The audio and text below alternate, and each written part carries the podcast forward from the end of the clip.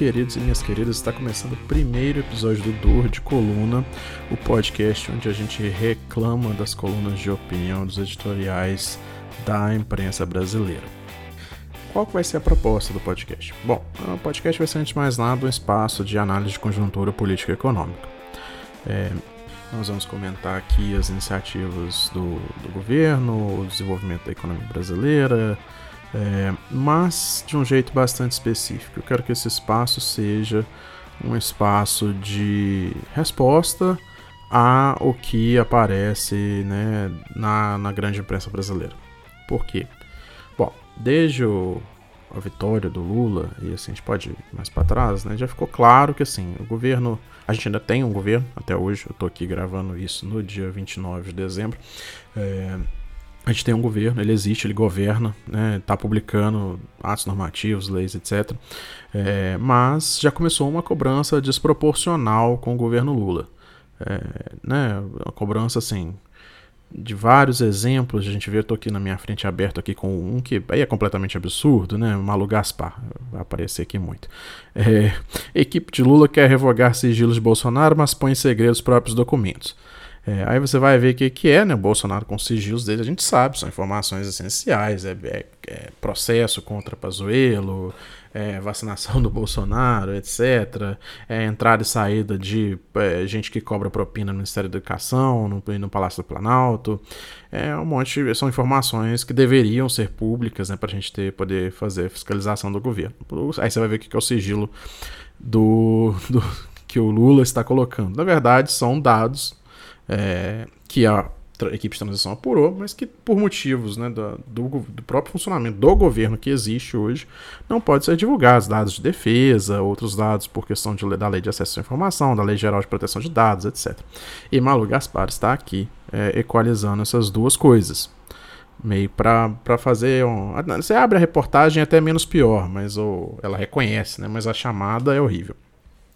Enfim, e isso tem se tornado muito comum. Então eu resolvi, esse já era uma ideia, esse podcast aqui há muito tempo que eu tinha, é, de fazer algo de, é, contrapondo a, né, a opinião, é, e aí tanto nos editoriais quanto nas colunas de opinião que aparecem na, na grande imprensa brasileira, é, contrapor essas, essas narrativas que eles constroem. Né?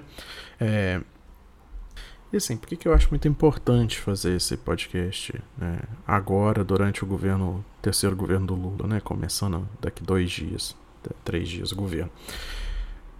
É porque essa imprensa, né, que já tá batendo no governo que nem começou e, e culpando o governo por, por coisas que não tem nada a ver com ele, né, e criando um caos em cima de qualquer coisa que tenha a ver com o futuro governo, como nomeação de ministro, vou falar disso mais para frente. É, essa imprensa ela foi uma grande é, né, criadora do, do, do, Bolsonaro. Não foi que não criou sozinha, mas a imprensa, mesmo quando se tornou crítica, a gente já está vendo no governo Lula, nem começou eles tendo um, um padrão muito mais rigoroso né, para cobrar o Lula do que tiveram para cobrar o Bolsonaro, com exceção é, do, do da pandemia, do, da, da, quando a, a, grande imprensa brasileira realmente aí virou contra. Mas mesmo quando viraram contra, dado né, a quantidade de crimes que o Bolsonaro cometia à luz do dia, né, ameaça de golpe, é, ocupação e, toma, e, tomada das instituições de Estado, é, a imprensa pegou leve com o Bolsonaro. Né? É, e com, principalmente pegou leve com outros é, grupos, pessoas de direita que estavam dando apoio ao Bolsonaro né? Arthur Lira, por aí vai, Écio Neves, né, que já está voltando a aparecer na imprensa criticando o PT. Então esse espaço aqui é para a gente impedir né, essa, tenta uma, essa tentativa de, de, de, demonização e de cobrança é, completamente estapafúrdia né, que, que ocorre, que ocorreu nos governos PT. Né? É, não, que, não é que não, hajam, não haja cobranças é, importantes e, que devem ser feitas. A questão é que a imprensa brasileira faz é, de um jeito que é altamente parcial e, e pernicioso para a democracia brasileira, como nós vamos ver. Acho que isso vai aparecer muito. É, porque, assim, justamente a direita brasileira não quis né, é, se contrapor ao bolsonarismo, deixou o declínio da democracia brasileira acontecer, né, 2014, Aécio Neves, etc. É, a esquerda brasileira carregou a, a democracia brasileira, né, a Constituição de 88, é, construiu a frente ampla, é, do PSOL até né, setores do MDB, do, do centro, da, até da direita, né? É, e uma boa parte da direita brasileira ficou olhando e agora já está botando as asinhas de fora. É, e enquanto, por exemplo, não cobra né, o, os bolsonaristas que estão no poder né, sobre né, terrorismo em Brasília, etc., já estão cobrando Lula desproporcionalmente. Isso que nós vamos tentar é, combater aqui. E aí tem, eu quero colocar umas coisas, né? Acho que além de ter isso, de crítica de opinião, é, de análise de conjuntura, se tudo der certo, a gente ter participações aqui também com pessoas com quem eu gosto de conversar sobre conjuntura. É, tem coisas que eu acho que é importante falar que não vai ter aqui. A primeira coisa que não vai ter aqui, não vai ter debate. e aí você fala, nossa, mas o, o propósito do podcast é debater com, né, com a imprensa brasileira. Não, é, é, o que eu falo não vai ter debate, é que eu não vou chamar ninguém aqui para ficar é, discutindo, tomando posições, com posições muito antagônicas às minhas. É óbvio que diferente de é, é, diferente de ter posições aqui, de ter o que eu chamo de conversa, né? Eu gosto de distinguir debate e conversa, né? Conversa é agradável, as pessoas que estão conversando são dispostas a ouvir, dispostas a aprender, é, e querem aprender por meio da interação com o outro. O debate é essa é, né, a, a, apresentação de opostos, né, igual um debate a presidente. Nunca um, um, candidato à presidência vai convencer o outro ali ao vivo de alguma coisa. Eles estão ali para apresentar o que estão propondo e o público que leve para casa e julgue, né? Então, aqui não vai ter debate no sentido que eu não vou trazer para dentro do podcast é, debate. É, eu, obviamente, vou estar tá aqui o tempo todo interagindo com outras opiniões opostas, mas não é minha proposta aqui ser um espaço público aqui, né? Isso é minha voz e a voz de quem eu quiser colocar aqui. Vai ter muita conversa, debate não vai ter não. É outra coisa que eu não tenho interesse aqui, né? Que é de falar algo com o intuito de, de, de furar uma bolha, né? Eu não gosto desse discurso, discurso de furar a bolha. É, aqui eu vou falar para quem está no campo da esquerda. É, acho que se você não está no campo da esquerda, quiser ouvir, bom, talvez você se convença de alguma coisa. Mas não é meu objetivo aqui estar tá nessa trincheira, né, nesse espaço de, de, de, de, de convencimento, de é, chamada né, para pessoas é, se juntarem ao, ao, nosso lado, ao lado da esquerda, né? Obviamente é isso. Se acontecer, ótimo. Mas o foco aqui é fazer uma análise de conjuntura que já tem um ponto de vista, né? Que, que parte de, de, de uma posição política que eu tô. É, Para quem não sabe, eu sou filiado ao PT também. É, sou militante do Movimento Brasil Popular. É, enfim, tem posição. Procurem saber aí. Tá lá no meu Twitter. Não tem é, nada de novo nisso. Então, assim, uh, não, não que é, é, é, outro papo, né? Outra conversa de que que vem desse campo centrista, né? Eu vou falar muito dessa ideia de centrismo também aqui, né? É, que vem desse campo, essa ideia de que todo espaço tem que ser aberto ao debate, tem que sair da sua bolha. Não, não tem. Não é essa a proposta aqui. É, quem quer criar um, espaço assim, que crie. É, e muita gente que acha que, tá, que está criando esse espaço não está. Né? Folha de São Paulo, estou de olho em você. É, acha que está criando um espaço plural, óbvio, ah, cede algum espaço ali, é, mas é um lugar que claramente tem posição marcada, e o objetivo aqui é justamente marcar a minha posição, marcando a posição é, alheia, né? especialmente quem, de quem gosta de se passar é, por, por, por exemplo. Né? Enfim, essa vai ser a proposta. A minha ideia aqui é tentar fazer episódios curtos, é, semanais, possivelmente, no mínimo é, quinzenais, é, porque eu devo fazer isso aqui em consonância com escrever algumas colunas de opinião. Eu já tenho algumas colunas publicadas no, no, no site do Brasil de Fato de Minas, mas devo fazer isso em conjunto com escrever algumas colunas de opinião. Isso aqui vai ter muito a ver com as colunas também, né? Enfim, essa é a, a proposta.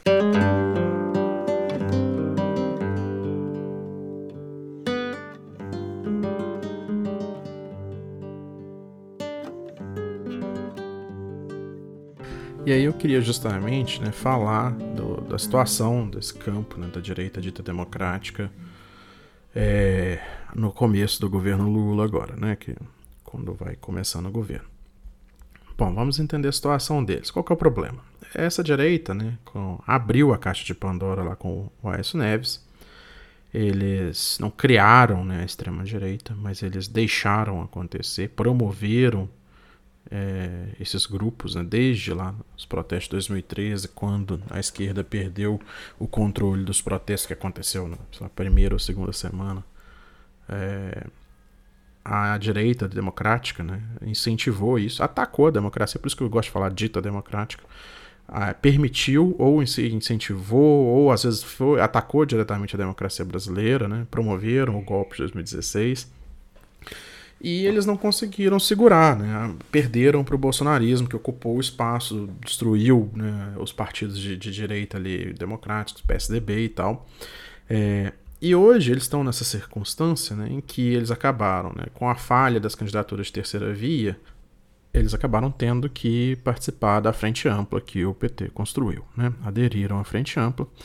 E agora eles estão nessa situação de que eles têm uma oportunidade de matar né, o bolsonarismo golpista, pelo menos, forçar a extrema-direita a se renovar, é, apresentar uma nova cara ali, e eles não vão morrer tão fácil, porque lembramos, né?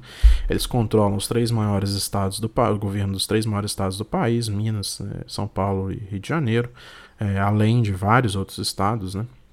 É, Santa Catarina, Paraná, por aí vai.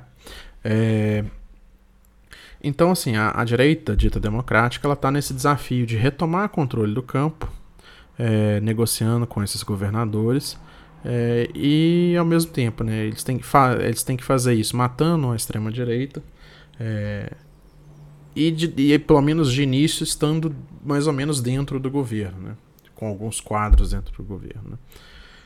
Então, assim, para eles, o desafio vai ser usar o governo para atacar o bolsonarismo sem atacar a agenda. Né? Da mesma forma que eles sustentaram Paulo Guedes até o, quase o final do governo Bolsonaro, e mesmo agora no final ainda tem gente defendendo né, o, o legado do Paulo Guedes, é, eles vão ter que fazer agora o, o inverso, né, atacar é, certas partes do governo Lula é, que não tem a ver com a tarefa de é, minar a extrema-direita, o controle do Bolsonaro da extrema-direita sobre o campo da direita como um todo. Né?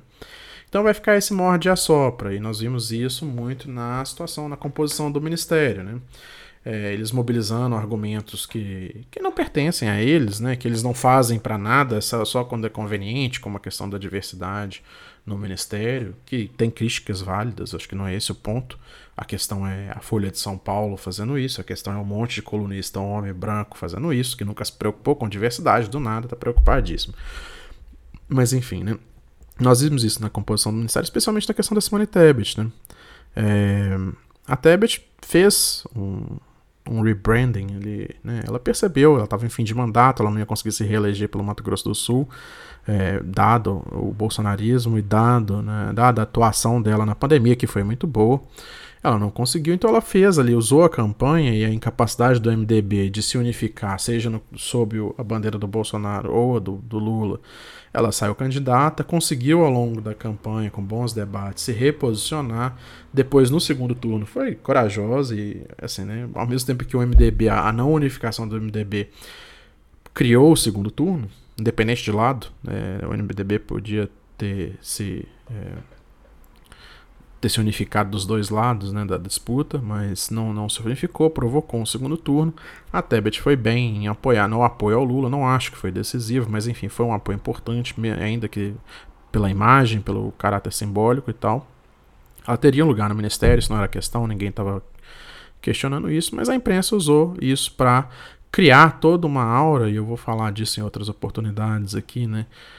Essa aura do PT como é, um partido maquiavélico, disposto a fazer tudo, com um projeto de poder. Eu odeio essa coisa do projeto de poder. Né?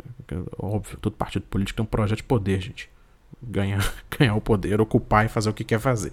Enfim, né? Mas é, cria essa ideia do PT maquiavélico e tal, e a Tebet, nobre salvadora da democracia, É, e de novo, isso não é a Simone Tebet, tá? Assim, o que, que ela acha disso, é, o que, que ela acha na cabeça dela é irrelevante. A questão são os apoiadores, né, que criaram essa ideia, né? E tentando tomar espaço no governo e bloquear outras iniciativas, e ao mesmo tempo que criticavam né, a equipe econômica que o Lula montou, e, e já armando né, uma situação. Assim, eu espero que a Tebet não entre nessa. Eu acho que a Simone Tebet, ela fazendo um bom ministério, ela tem muito para estar tá ali como representante, ela conseguir também né, ganhar o apoio do partido, estar tá ali como representante do MDB numa potencial né, vice-presidência em 2026. É, ou ela pode, que é o que a direita quer, né? Que ela fique no governo Lula, roube pauta do governo Lula e em algum momento lá em 2025, por aí, saia, saia atirando, né? Em algum, com algum escândalo, alguma coisa, né? Alguma disputa em política econômica, ah, sei lá, né? Ela acabou não ficando com os bancos públicos, mas, né? Vamos supor, alguma coisa pede para o planejamento fazer alguma coisa e ela fala, não, isso não pode, não sei o que, aí cria aquele estardalhaço na imprensa, sai atirando e lança, já lança dali a, a uma campanha. Né? Eu espero que ela não faça isso, que ela opte pela outra pela outra rota. Mas enfim, o negócio é que esse campo da direita está tentando fazer o que a gente viu com a Simone Tebet, vai ser o governo o tempo todo. Né? Eles vão usar os quadros que estão ali da, do campo da, da direita, da centro-direita na frente ampla, para corroer o governo por dentro é, enquanto a gente faz o trabalho pesado de tentar conter o golpismo bolsonarista, que eles não ajudam, eles não ajudam na cobertura sobre as Forças Armadas, eles não ajudam dando nome para as coisas, eles não ajudam criticando general, é, não ajudam muito, e a gente tá fazendo, faz o trabalho pesado para chegar lá na frente eles poderem ocupar esse campo da direita criticando o governo, né? voltar a monopolizar a crítica ao governo. É, então essa, esse vai ser o, o, o desafio deles, né? É, ao mesmo tempo, usar a gente para matar o, o, o, bolsonarismo né? e a justiça, né? o Alexandre de Moraes e tal. É, mas, ao mesmo tempo, não deixar com que a gente, nesse processo de matar a extrema-direita, é, que a esquerda se torne hegemônica é, politicamente na nova república. Né? Na, na, é, bom, nesse processo de recuperação da nova república. Né? É, o desafio deles é, é esse.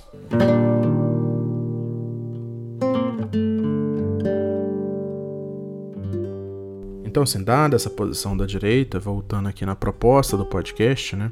É, o podcast ele tá aqui para combater esse uso que a direita vai tentar fazer do governo Lula para se reabilitar, né? É, eles querem que, que, a, que a esquerda né, dê seu sangue para reconstruir a democracia brasileira e reconstruir a direita. É, enquanto eles se recusaram né, é, a combater o bolsonarismo apoiaram em 2018, vários deles. Os que não apoiaram não fizeram oposição. Quando foram fazer oposição, não fizeram oposição ao programa econômico. É mesmo um programa econômico absurdo, que, assim, que vendendo, sei lá, questão, coisa de Petrobras, de venda, do ponto de vista administrativo de uma empresa privada, era um absurdo, eles não faziam oposição, não faziam oposição ao Paulo Guedes. Mesmo ao golpismo do Bolsonaro, não faziam oposição é, com a veemência que merece a gravidade da, da, da questão. Não, não fazem, falam ah, pra, sobre Forças Armadas, são muito brandos, não, não, é, não, não fizeram parte né, do, do coro ali para tentar conter um pouco as Forças Armadas brasileiras. É, enfim, então a proposta do podcast é não deixar é, essa direita usufruir né, do nosso trabalho de reconstruir a democracia brasileira. Eles quiserem, eles vão ter que trabalhar muito. E aqui nós vamos apontar dedos. Mas é isso, meus queridos e queridas. Deixo vocês agora. Tô indo lá para Brasília para aproveitar a posse do Lula. Tchau, tchau.